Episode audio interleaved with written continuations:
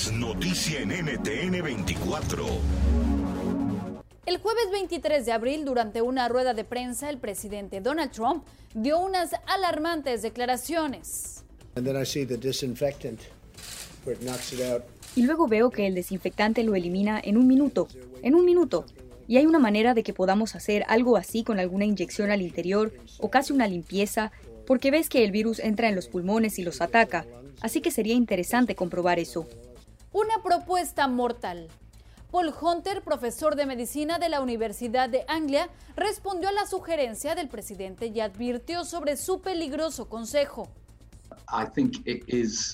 Um, Creo que es una de las sugerencias más peligrosas e idiotas hechas hasta ahora sobre cómo se podría tratar realmente el COVID-19. Inyectar desinfectantes en las personas los matará, y si alguien hace esto, entonces deben darse cuenta de que es muy probable que no sobrevivan a la inyección.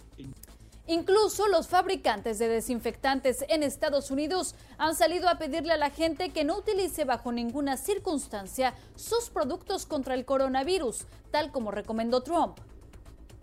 Recordando que los desinfectantes son de uso tópico, es decir, que pueden y deben ser usados para limpiar superficies y objetos, pero jamás deben ser usados en nuestra piel y mucho menos debemos ingerirlos.